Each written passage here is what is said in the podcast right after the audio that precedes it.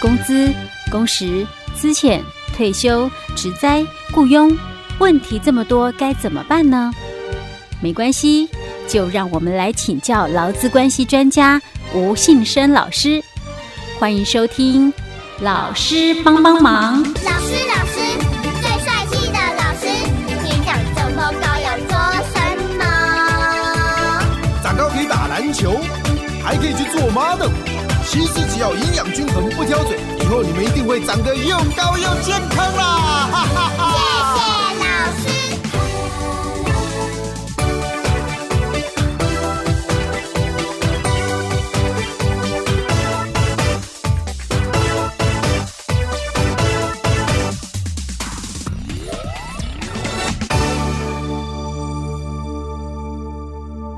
好，老师帮帮忙，为您邀请到劳资关系专家吴信生老师。老师您好，佳慧你好，听众朋友大家好。好，老师，我们上一集在谈到有关于那个论件计酬的加班费要怎么算，对不对？嗯嗯、我觉得真的是给他很复杂。好，那当然可能很多人会觉得真的很好奇啦，什么样的一个行业需要用到论件计酬来计薪？哈、嗯，老师其实有提到，因为通常会用论件计酬，当然是考量可能在效率上面，好，比较希望。多就是这这方面比较放比较重，对，所以像一些那种成本可能不是那么高，嗯，哦，它的可能单价也不是那么高，嗯，但是它是需要快速，对，效率比较高的一些那种制造业，对，传统制造业，嗯，所以那种什么生产线上面的会不会比较？呃，生产线其实有，其实我之前哦在学管理的时候，我也曾经遇过这么一个案例哦，就是说。在那个工厂里面哦，以前早期啦哦，也很少走论件计酬哦，大部分都是以日计薪哦。早期的工厂管理哦，那曾经就有这么一个这个案例哦，就是说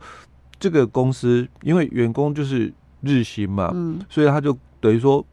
我我我有来就一天多少，所以我做多哦，嗯、也就是这样的一个薪水哦，嗯、那也不会那么积极的一个部分，所以公司为了要提升这个劳工的一个效率哦，嗯、产值的一个部分，嗯，那就找了一个比较积极的员工来跟他沟通。当然，这个员工他自己也提出哦，嗯、这个看做法了哦，他也觉得说，哎，可以来做看看哦，所以他主动也跟公司提出了这个方案哦，就是说。本来我一天可以做四件，嗯。哦，那一件哦哦，可能是这个五百块好了、嗯、哦，他他就是呃一天呐、啊、哦，他那时候他因为我一天做四件哦，那大概就是一千块，嗯。哦，那一件大概就是换算两百五，哎，啊两百五，对对两百五哦，那后来他就跟公司提议了、嗯、哦，就是说那我大家也都是做四件而已，嗯、对不对？哦？那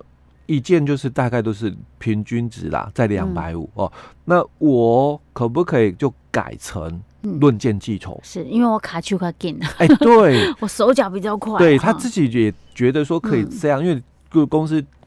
找他来谈嘛，怎么样去提升效能哦？所以他自己有也跟。这个公司哦，就这么提的，嗯。哦，所以我本来一天就是一千块，因为大家也都是这样子做哦，那就大概平均都在四件左右。可是四件做完了，还有那么一些时间，大家就是也不能做太快，对，不能做太快。那剩下的时间怎么办呢？又不能让人家讲话说在打混摸鱼哦，那所以大家都是慢慢做，然后就一天就是四件这样的标准值哦，来去把这一天的工作哦就给过了。哦，那所以他就跟公司提建议了，说那干脆啦，我一件哦就是两百五，嗯。啊，那我做几件哦，那你就给我多少钱好了，哦，公司想一想哦，也也没有损失哦，因为确实嘛，每个人他的之前平均成本大概哎就是这样子。哦，所以这样也好啊哦，所以后来这个老公哦，他就开始哦就比较。积极的一个去作业哦，嗯、所以他一天可以做出五件六件来哦，哦所以他的收入哦，啊就增加了，哎，就慢慢增加了。啊，其他人看到说，哦，那你让我们被拦，哎，对，哦，所以后来就有这个比较采取论件的一个做法哦，啊、就让有些就是比较积极的，所以我上一集才会提到说，嗯、通常论件计酬都会给比较正向的劳工、嗯、哦，来去用这个论件计酬的一个方式哦，那不然的话，其实真的啦。你你如果论件计酬，那你还做的慢，所以效率差的，那就不用，那就不要论件计酬，通常就会像是固定啊，呃，这个时薪啊，或者是月薪啊，或是日薪哦，保障你的这个工资。因为我们刚刚上一期提到的那个解释令里面也谈到了，那你们这个。正常工作时间的话，报酬还是不应该低于这个每月的这个基本工资啊。是。那每天的这个基本日薪或者是基本时薪啊，哦，所以基本上对于这个论件计酬的这个工作者来讲，哦，通常都是会给比较正向积极的哦的这个老公朋友哦居多了哦。所以在这个解释令里面哦，就一百零五年的这个解释令里面哦，他还是谈到了哦，就是说。假如雇主哦，经征得这个论件计酬劳工的一个同意哦，延长他的这个工作时间的话，那或者是使劳工哦，在这个假日出勤，还是要依照这个劳基法的二十四条跟三十九条的规定哦，去付这个加班费的，或者是假日的一个。工出勤工资的哦，那他也谈到了，只是因为你们这个论件计酬啦，所以他说工资哦没有很固定啊。那你在合计哦，就说平常日每小时工资是我要算这个这个二十四条的这个加班费啊，或者是要算他这个假日出勤的这个这个 double 薪啊哦，那你就可以依照上个月的这个。平均值哦，来推论呐、啊。哦，是前一个月的平均值。哎，前一个月的平均值来推论哦。啊、那所以他就谈到了、哦，那如果这个论件计酬劳工哦，正常工作时间跟这个延长工时的这个作业量哦，这个跟这个报酬如果没有办法很区隔出来，因为到底多少的件数是在八个小时之内的，嗯、又有多少的件数在八个小时以外的嘛？哦，嗯、那他就也是讲了哦，那也是依照就是。平日的这个每小时工资额哦，那就可以依照哦我们讲的正常时间也是用推论。哦，所以还是回到上个月的一个标准哦去推论哦，嗯、说你的平常是每小时工资数哦哦，嗯、那就是按照你还是要先估一下啦，哦，就说你比如你上个月的件数大概是多少？对，那有多少都是在我们法规时数内。哦，那就以这个去做基准。他说你还是要去抓啦，哦，就正常的一个情况下哦，那可以做几件哦，那以这个去推论，就是我们的平常日每小时的工资数额哦。那接着哦，这个解释令他也又谈到了哦，那一样哦，这个我们所谓的这个工作时间哦，他也提到了哦，就是说在这个老公在雇主的指挥监督下哦，那。在这个雇主的设施或者是他所指定场所里面哦，提供劳务或者是等待提供劳务的时间，那不包括休息哦。所以他也提到了哦，说那如果你们是属于哦哦有这个延长的这个工时的话哦，那如果是值班哦，他也不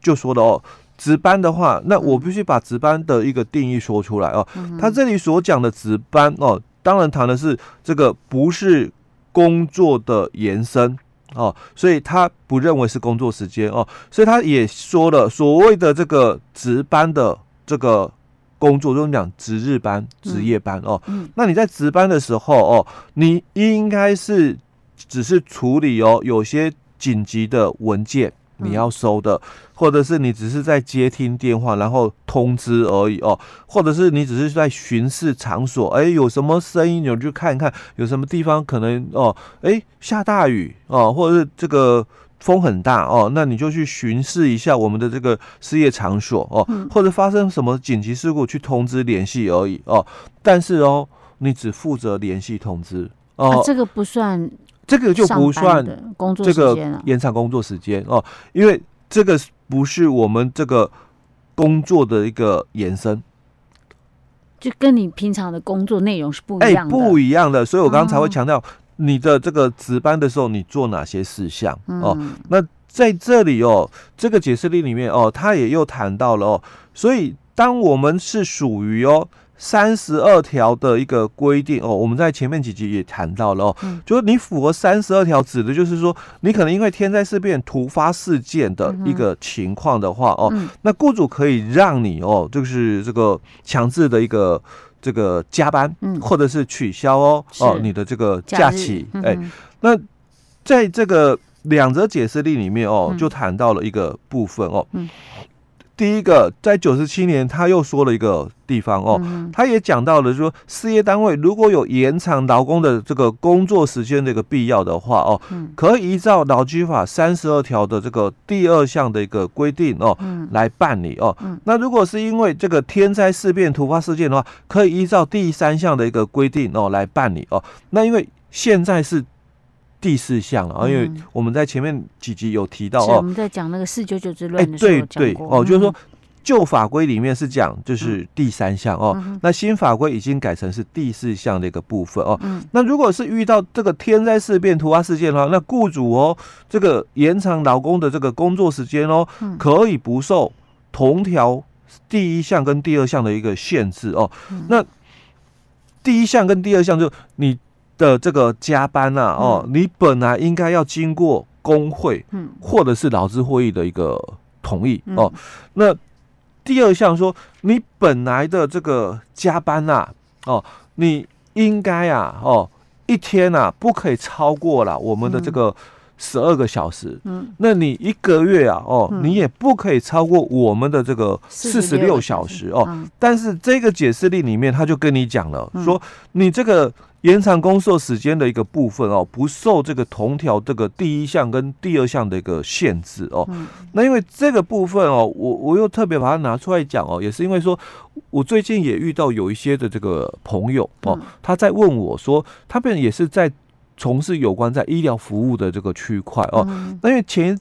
半年哦，我们今年上半年哦，疫情疫情的关系哦，所以他们有些的这个工作人员呐哦，员工哦，也要去处理这一块哦。虽然他不是医疗人员哦，不是医护人员，是，可是他可能是相关，比如说有些的这个打扫的关系哦，我是这个清洁公司，但是我打扫医院哦，但是因为有些是。一般的这个清洁地方哦，就是我们讲一般的病房啊，还是什么？但是这个隔离病房，他可能他们也要去打扫，嗯，那他就属于在这个特殊工作领域的人哦。那我们在当时我们也有规定了，就是说针对这个特殊工作领域的话，可能有一些的这个开放。啊啊，OK，当时有一些规定嘛哦，就是说有允许的特殊条件的一个部分哦，但是这个特殊条件哦，并没有开放，就是说。你的这个时间哦，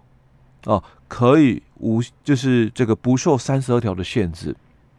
哦，你你说疫情的时候，当时有讲说，只是有一些特殊的一个部分呐，哦，但是特殊并没有特殊说你这个工作时间哦，可以不受三十二条的限制哦，哦，但是你要知道，因为当时的这个。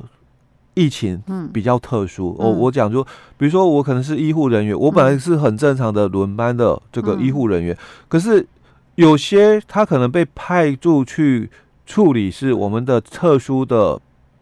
这个隔离病房是哦，他可能一隔离就要隔离很久。对，因为他不可能说把所有的人力去轮调，一定是指派某些人只处理这一块。那只处理这一块的时候，人数又少，那他们的休息时间有可能会抵触到我们的法规。是。哦，那这里就是又一样的哦，三十二条里面谈到的，因为天灾事变突发事件，所以他讲呢。你如果是因为这样的一个情形，可以不受我们的第一项的一个限制嘛？所以第一项我讲过，嗯、本来雇主要让劳工加班，嗯、那你有工会就经工会同意哦。那没有工会的话，你就经过这个劳资会议同意的哦。嗯、那你本来这个加班，你这个一天不超过十二小时哦。嗯那一个月不超过四十六哦，但是因为你是我们所讲的，因为天灾事变、突发事件的一个关系哦，所以你不受刚刚讲的限制，你可以事后哦，所以我们事后就是结束哎，开始加班的这个二十四小时之内，嗯，那你要是通报嘛。你的这个工会本来我们是讲说加班要事先工会同意的哦，但是因为天灾事变突发事件，所以你可以加班开始之后二十四小时之内你补通报你的工会。那如果你没有工会的话，一样加班之后的二十四小时之内你补通报什么？我们的主管机关，嗯，哦，就是我们在前面几集哦，我们有提到哦，只是我那时候简呃讲的时候是讲说在这个。用推论的哦，一百零七年有一个解释令哦，他说这个因为天灾事变突发事件哦，那雇主有使劳工哦，这个延长工时的话，那连续工作哦超过两个例日的话，那工资怎么给哦？所以两个例日他也。特别举例的是说，跨越三个例日的情况哦，那这个工资怎么给哦？所以我讲说，在这个解释里面哦，我们可以推论出来说，诶，那你这个加班哦，可以不受一天十二小时的一个限制哦。那其实在这个九十七年的这一则解释令里面，其实就已经很清楚说明了哦。如果是因为天灾事变、突发事件的这个加班的话哦，他的工作时数是不受我们三十二条的。第一项跟第二项的限制的，嗯哼，OK，老师，我们先前在讲论件计酬，对不对？对，所以论件计酬，我们的算法我们已经告诉大家了，嗯，还是要有个标准，哎、欸，对，对，就是指大概是前一个月的，嗯，这个只是后续解释令的延伸而已，对不对？欸、对，因为我后来突然想到，我怎么有一点被绕晕？哎、欸，对对对，跟这个。论件击球就没有什么太大的一个关系。Okay, okay, 对，他在讲到那个工作时间。哎、欸，对。OK，好。虽然刚刚那个工作时间，我就有点不太认同。好，不过这个以前我们谈过，有、嗯、有机会我们再来讲。好，好。好，所以我们今天先讲到这里。好。